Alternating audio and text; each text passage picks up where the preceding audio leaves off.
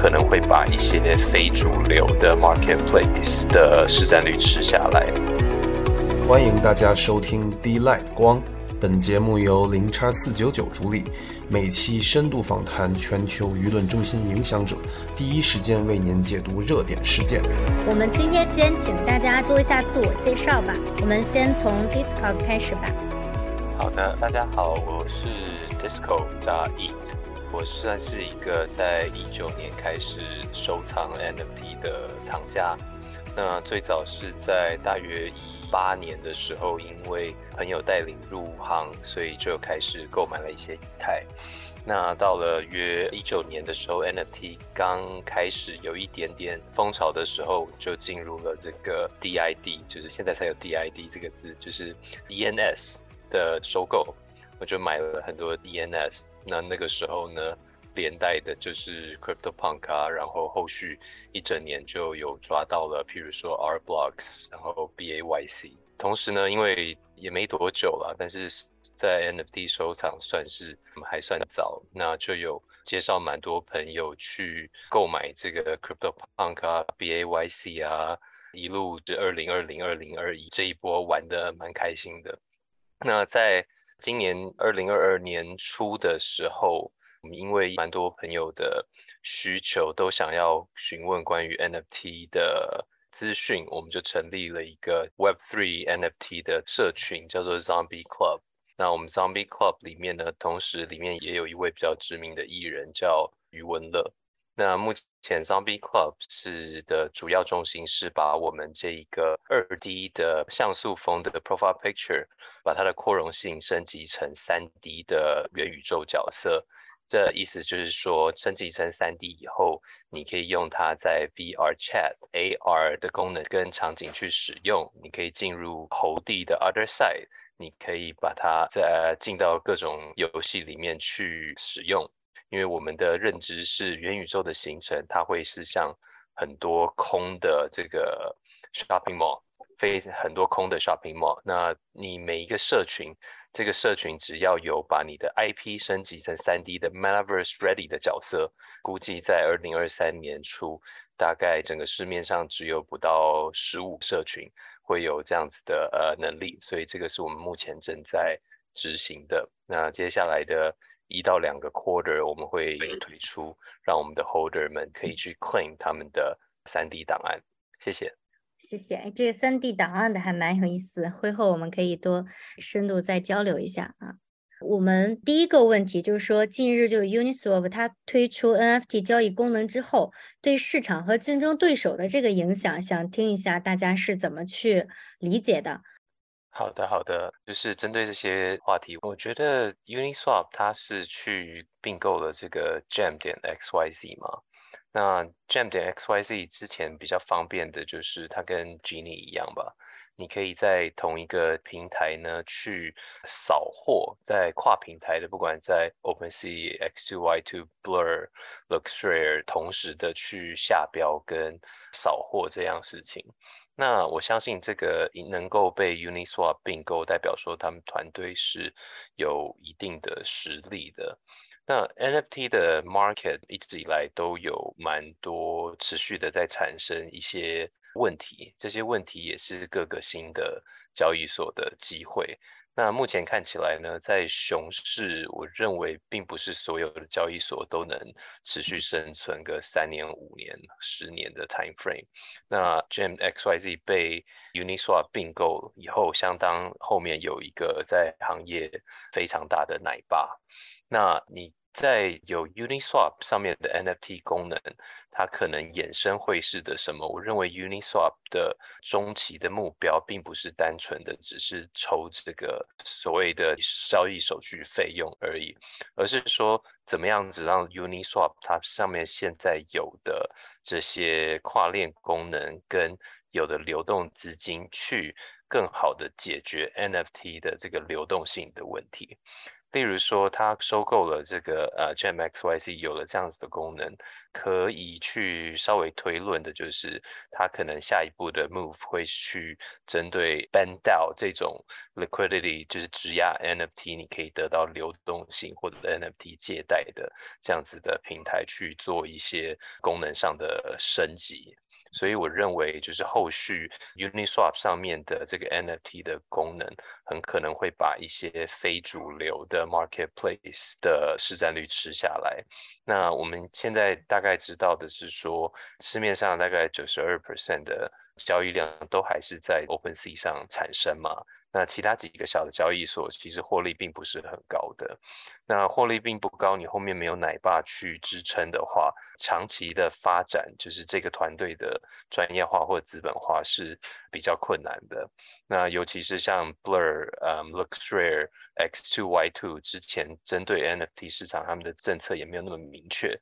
所以前阵子有被因为他们可以 bypass 不给这个艺术家二手交易费而被市场上面去抨击。他们的策略可能是为了买家而着想，就是说 OK 买家跟卖家去着想说，呃，我可以省在上面去 flip NFT，我可以去省这个。二点五趴到七点五趴的 artist royalty，可是呢，去中心化的社群在 NFT 的有一个很大的特点，就是改变了艺术家本身的收入来源。那平台在做了这样子的决策以后呢，势必就受到外界的冲击。所以目前没有的 X2Y2 是马上反应过来了，所以他们是强制的让项目方去跟艺术家可以去收这个 royalty fee，不能 bypass。那 OpenSea 目前是这个 NFT royalty 的提倡的领导者。那 Uniswap Swap 那？我相信也是走这个路线的。所以目前看起来就是多了一个重磅级的 challenger 在这一个。挑呃重磅级的挑战者在这个 NFT marketplace 的这一段，那我们觉得是对于其他的平台是有蛮大的挑战的。那如果在三到五个月内，当这个 Uniswap 上面又开始实验像 Band 类似的 NFT 质押跟借贷的话，那 Uniswap 可能会真的吃到这个市场上很大的一块饼，这是我这么认为。那我相信 Uniswap 会去收购 GemX XYZ，也是看中了后面这一个 NFT 质押借贷跟流动性的问题，因为这一段的获利会比这个 NFT 交易本身可能还多。那这个要回到我当初为什么愿意去购买 NFT 的点，就是在不论是区块链上，不论是以太还是其他像 Tezos 其他的链上，你只有两种东西。是你可以收到你的钱包里的。第一个就是 token 本身，代币本身；第二个能跟 token 有对价关系的唯一东西就是 NFT。对，那台湾翻的不好，台湾翻叫非同质化代币，大家听不懂。那中国翻的比较好，叫通证。代表说，这个通证后面，不管是牵扯到现在很多法规市场正在聊的 security token 证券化代币也好，还是说它代表了一个商品化的版权，还是说是俱乐部的通行证，还是说它本身就是艺术品也好，我们实体的生活中，一手左手你有了钱跟货币，右手你必须要有货跟服务。那在区块链上面，目前在 NFT 之前呢，只有一些服务会需要收取你的费用，那收取的也是用币，但是你真正能够用币能去购买到的资产，就叫做 NFT。所以我认为 NFT 的扩容性在这一波的熊市，我们会应该会看到蛮多的新的形态是扎实的。跑出来，那这个时间点可能也是对投资者跟长期有想往这个方向去走的机构是一个很好的 time frame，因为在熊市想要出来做跟熊市支撑的下去，或者是融资都是特别难的。那这个时间点去做比较正规的项目，比例会比牛市的时候高许多。这是我针对 Uniswap 推出 NFT 交易的分享。好，我们确实也蛮期待有更创新的和现象级的一些玩法出来吧，就是在 NFT 这个领域。接下来一个问题就是说，其实像 BYC 这个作为 NFT 行业的风向标，也是遇到了就是资金北位超高的下挫，就是大家怎么来看这个情况背后的原因和趋势呢？那我简单的叙述一下，我觉得是因为它在太短期的时间点，这个不管是因为 speculation 短期的炒作，它的价格从零点零八吧一路冲到一百五以太嘛。那对于第一波的正常人，你买了一个东西翻了百倍千倍，都会想说，OK，我美金或者是以太的本位已经超过我所拥有这一只带来的乐趣嘛。所以就是我们可以看到，从去年五月到八月就有第一波这个换手，到了十一月第二波的换手。那今年年初这个美国开始比较在高速的加息，配上乌俄战争，那对于的时候，很多人在以太的持仓成本在上一波可能是在六百到八百。它在三千四千的时候，总是会有避险需求吧，所以你市场有很大的一波，是指说，不管它什么资产，是房地产也好，股市也好，加密货币也好，它回美金去放这个美元的定存也好，美债有一个三点多趴，对他来讲也是为了这个可能会有的 recession，所以我认为就是算算是正常的溢价的以后换手的情形吧。那当然，市场上九十五 percent 的 NFT project 基本上都做 NFT 的目的就是可以快速的累积到资金、名气、流量去赚钱嘛。那他在下一轮的时候，并没有这些蓝筹，或者说实际有一个大宗的追寻者这样子的社群，他就不容易资本化，也不容易专业化。那估计是很难撑过撑到下一波的牛市了。那反而在熊市的时候，那现在对于机构也好，对于真正的厂家，甚至是博物馆、艺术馆，对于他们来讲，这个时间点反而是真的可容易在呃 NFT 的市场里面挑到哪些是扎实的珍珠哦。例如说，你如果反过来看的话。哎，你看一些大家觉得看不懂的，有很常会有朋友说看不懂的，像 R Blocks。R Blocks 它的社群非常的完整，它社群去购买衍生性艺术品的唯一的目的也就是收藏，所以它在市面上目前有二十几万个 NFT 吧，每天收的 royalty fee 也极高。那它的 Curate Factory 跟 Playground 三个系列现在也整合过了，甚至还跟这个全球算是第二大的伊朗 Pace Gallery 有开始做合作。所以在第一波的这个泡沫离场了以后，真正进来的人、真正进来的机构跟单位是哪一些？我觉得这些是我们可以去注重的。对，因为毕竟就是敢在熊市里面去发 project，代表说后面的这个不管是资金还是说专业程度都必须非常的高。那最近你可以看得到 c o n e x Artifact 后面有一个富爸爸叫 Nike 嘛，针对这个实体的跟虚拟球鞋的玩法，大家可以期待一下。那像 Pace Gallery，它算是五十八年的大艺廊，它里面有 Roscoe，有 Damian Hirst，他平常在交易的艺术品都是百万级、千万级美金的。那他为什么要背负的一个五十八年的招牌而进到 NFT 市场，在熊市呢？那像 Art Blocks 的 Fidenza 也好，Ringers 跟 Squiggles 这些非常 iconic 的 Art Blocks 的作品。在熊市的时候完全没有熊，反而是一路在往上涨，没有在停止的。那如果你看到有一个比较有名的 artist 叫 Matt Kane，他有一个 Gazers，就是一路从熊市的时候五到六个以太，在上个礼拜刚破三十八，所以你可以看得到进场的人的原因跟目的性，还有群众是完全不一样的。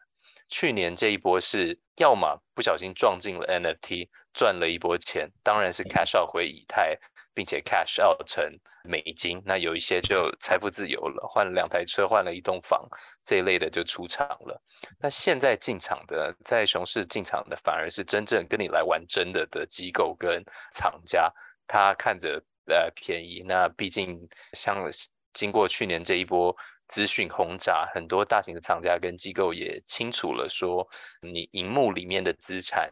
AR 眼镜里面的资产，VR 里眼镜里面的资产，它的这个代表的证就是 NFT 嘛。那至于里面有没有这个收藏属性，或者说艺术品可不可以在里面，那我相信就是这些大型的机构是非常清楚的。我觉得下跌就是单纯的一个入场的群众跟在换手的一个过程。嗯，好，谢谢，谢谢。那其实刚才大家都有提到，就是关于行情这块儿，那我们就接着这个来说一下，就是说，因为现在距离其实熊市结束的话，可以说是还有很长的一段时间吧。那这段时间其实对于诸多的 NFT 项目和团队来说，他们会发生什么呢？就是以从好的和不好的方面分别来讲一讲。伊斯考可以来说一下吧。我觉得在熊市的时候，针对 NFT 项目跟团队最困难的会是资金。资金呢，会让你的既有的团队无法专业化。像我们知道，在后期从一开始从 minting 到白名单，到后来基本上都是在一个 free mint 的 market。所以像 free mint 的项目，或者是后来这种收小金额期待的从 royalty 本身来作为主要的资金源，这些 projects 它可能会有很困难在熊市生存的这个方式哦。毕竟它没有足够的资金去 support 的话，在下一波很难接轨。那下一步，例如说，现在的消费者或藏家本身对于 NFT 的质量要求已经拉到一个极高了，所以你的项目明年再发售，当 Other Side 开始落成，跟其他的这些 Metaverse 开始出现了，你发一个 NFT project，你除了有 Profile picture 是不够的。因为大家还是会期待说，我是不管在 Clone X、在 d e f e l l a 还是 Yuga Lab 生态系的所有的 NFT，包括我们 Zombie Club，都会除了给你 P Profile Picture 以外，都会给你 Metaverse Ready 的档案。那这个档案呢，他们也会接成一个 API，让所有游戏方去串接。你用你的钱包去登入它的世界的时候，诶，你的这个三 D 角色是可以在里面的，有点像是一个游戏的工会。你有三千多个 holder，三千多个 holder，不管哪一个游戏成功与否，哪一个 metaverse 失败与否，你可以转移你的阵地去其他的不同的世界。我们目前看起来，像 Other Side 这一类的世界，它要打造的是一个 Web3 版的魔兽世界 World of Warcraft，它的底层是在一个 Web XR 跟 Unity，意思是说，你可以再用 VR 玩 Other Side，你可以用普通的电脑就可以玩 Other Side，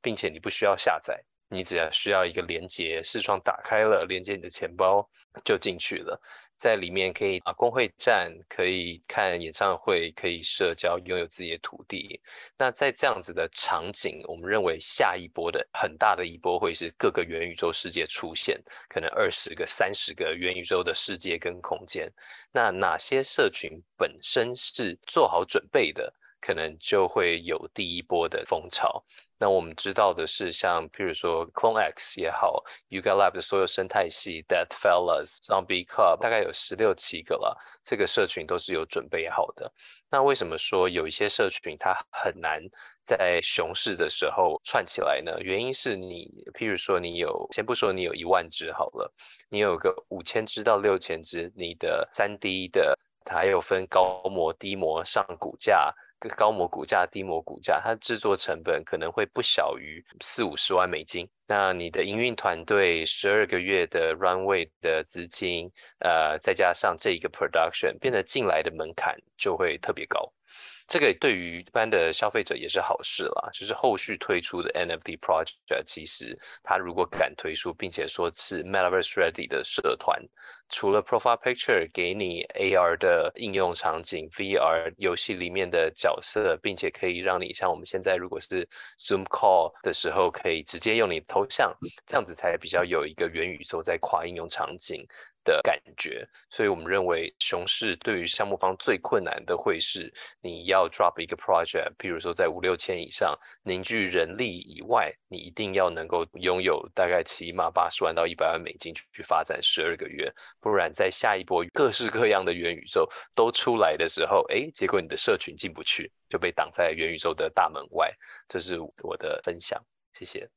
明白。那其实我们有聊到一个问题，就是说这些一线的蓝筹的话，那其实大家还是不用去担心嘛，他们有充足的实力，然后社群的共识也足够强。我们接着下一个问题啊，NFT 下一轮牛市到来，大家觉得这个标志是什么呢？就说还是像之前一样追求高低板价的蓝筹项目吗？或者说是去创造更多实际的用用力，接纳更多 Web2 的新用户？Disco 有什么看法吗？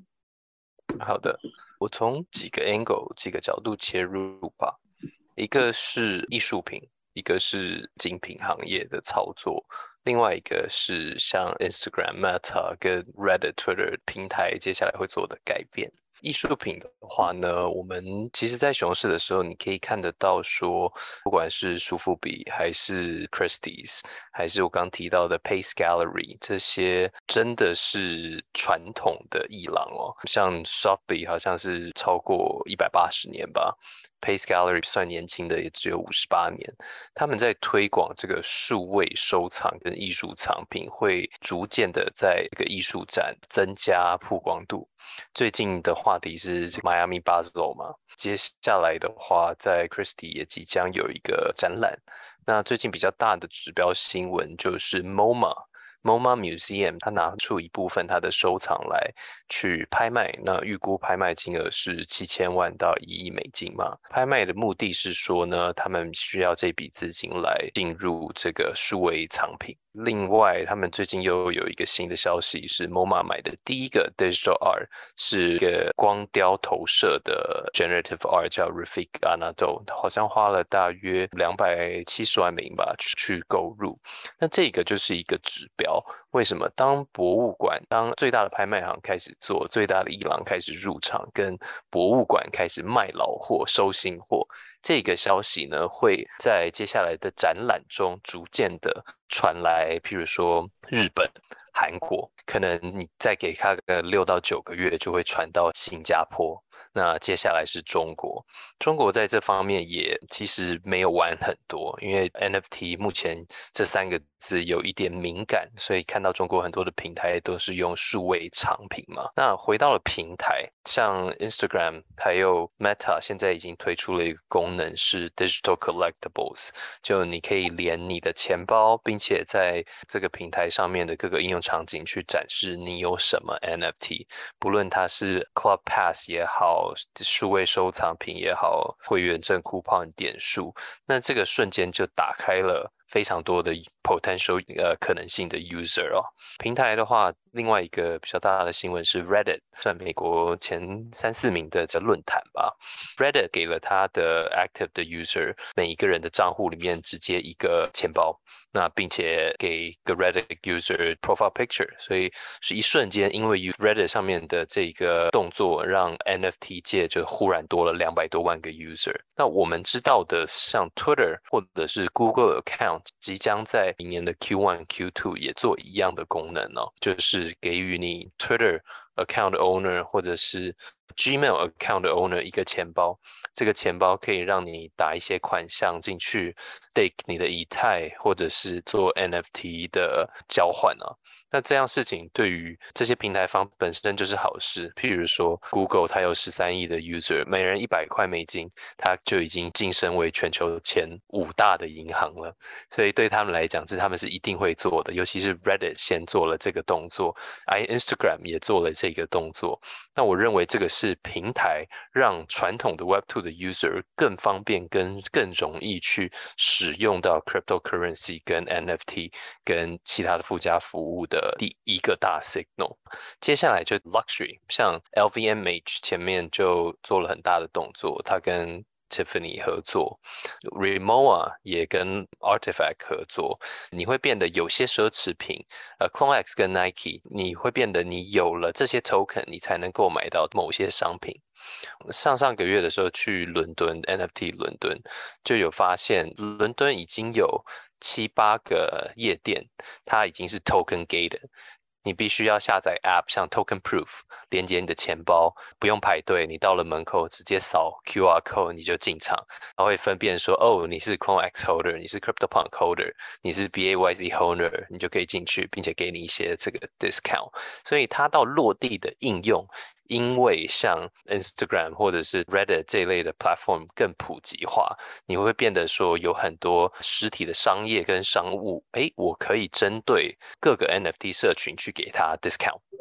我在网购，我也可以针对各个 NFT 的社群去给他 discount，让我的广告投放极度精准。那精准到说你还知道他的钱包里有多少钱或多少资产呢？所以我认为在 Web Two 的公司跟实体商家会透过 Web Two 的 App、Web Two 的 Platform 大规模的去实验各式各样的商模。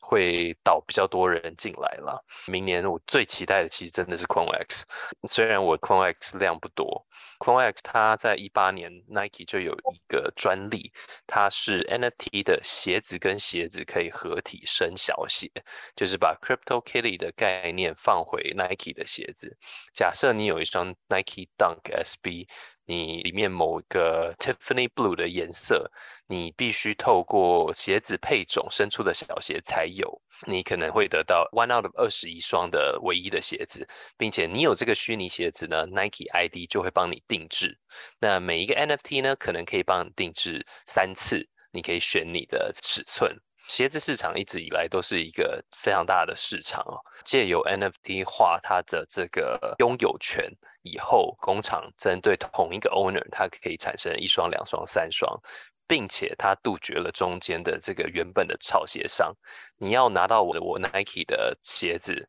不好意思，你先买一个 Clone X。就可以拿到他们这个独立的 line 的所有 merch，那你再去外面炒。像我们知道的鞋子，像去年比较火红的有一双叫 Travis Scott，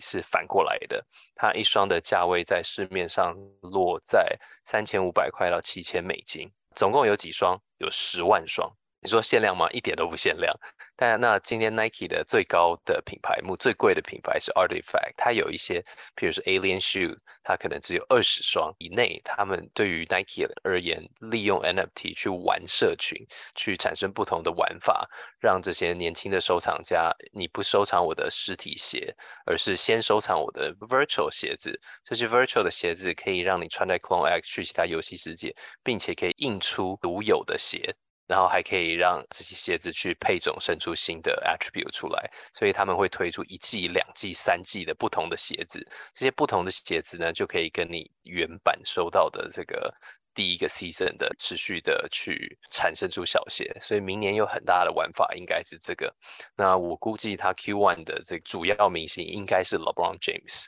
因为其中就有一个 Clone X，就是里面的 Tray 忽然变成 LeBron James，所以对于大公司来讲，在假设性的在 Other Side 里面，请 LeBron James、Snoop Dogg 办一场虚拟的 event，那在里面的角色都穿着 Clone X 的服装跟 apparel，并且这个游戏是不用下载，你只要点开一个连接，你就可以用你的视窗直接跳进去。这样子的场景，这个是各件精品在期待的一个场景，所以觉得观察艺术算是呃 museum auction house 跟 gallery 的动向，然后观察这些精品针对他们既有市场的操作，还有现在的这些 web two 的 platform IG Meta Reddit Twitter 的动作，可以比较明显的看出接下来 NFT 呃发展的轮廓。自己会认为，假设过了两年、三年，当 NFT 是一个不这么特别的东西，你的礼券的点数、你的会员证都很习惯的在手机里面的时候，那你回到二二零一七年的 Crypto Punk，或者说回到去年的 BAYC，它可能那个时候就会是变成 OG 中的 OG。大概我的概念是这样子。我瞬间对我的 Clone X 充满了期待了。前一阵也是克隆 yes 刚刚去兑换了一些衣服，包括还有村上龙特色的那些，确实这是一很好的一个衍生品的方向。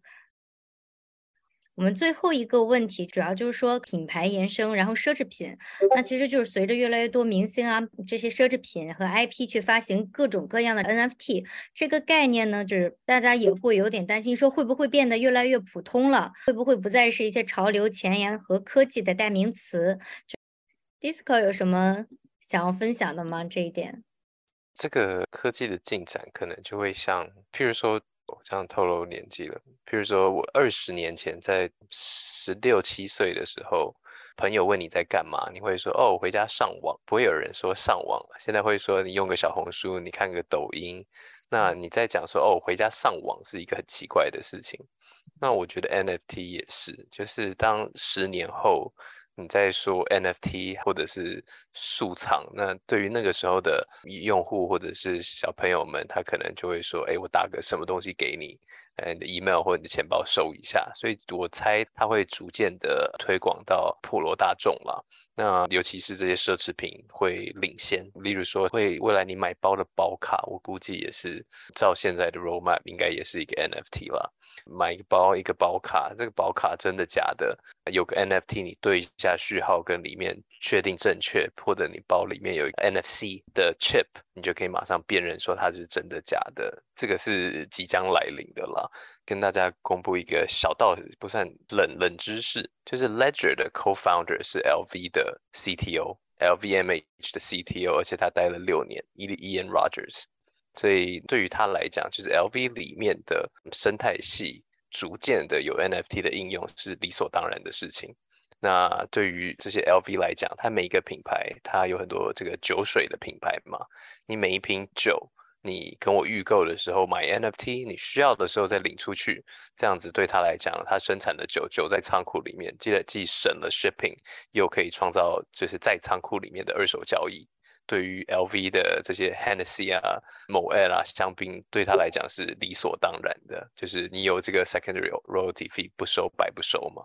那对于使用者来讲，假设我住新加坡或东京，多数人是住在小型的房间或两房一厅、三房两厅这样子的一个 apartment 公寓。亚洲多数人都住这种大楼跟公寓。那住公寓不代表我们买不起酒啊。那只是我们买了酒，你要我去找一个地方去买整箱去存去养它，卖的时候再运到香港，我多麻烦。但你跟我说，哎，酒放在 LV 原厂，我先预购的时候买这个 NFT，或者是在 OpenSea 或者是其他的 Marketplace 去买这个 oren 整箱的红酒，我要的时候跟 LV 领出来，这个是很方便的一样事情。所以这一些的呃实体应用是乐见其成了。那我觉得那个时候就不会说我给你一个 NFT，而是说，哎，Judy，我打一瓶红酒过去，麻烦你们送给你们老板，那你们老板可以选择他们丢到 secondary 卖掉，或者领出来自己喝掉嘛。这个场景我们是可想而知的。另外就是像 LV 这么会玩，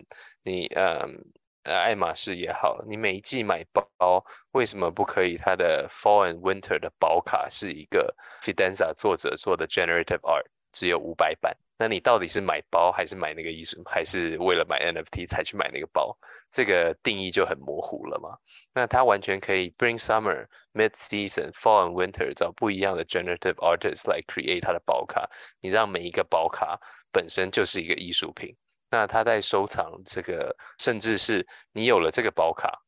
它是一个 Tyler Hobbs 的 s p h i d e n z a 的 Generative Work，你就可以用这个去定制你的西装内里，或者是你的袜子，或者是你的丝巾跟这个领带。那只有你有，那放心，LV 会非常会玩奢侈品的，所以他们怎么玩，大众就必须怎么买，是你根本没有选择，你只要买奢侈品，你就会就会碰到 NFT 的应用，所以我认为它会越来越普及化。那越来越普及化的过程，就是像有一些比较蓝筹的社群，像 Crypto Punk 啊、BAYC，它还是会有呃够蓝筹，它就会有有它的地位在了。对我是这么认为。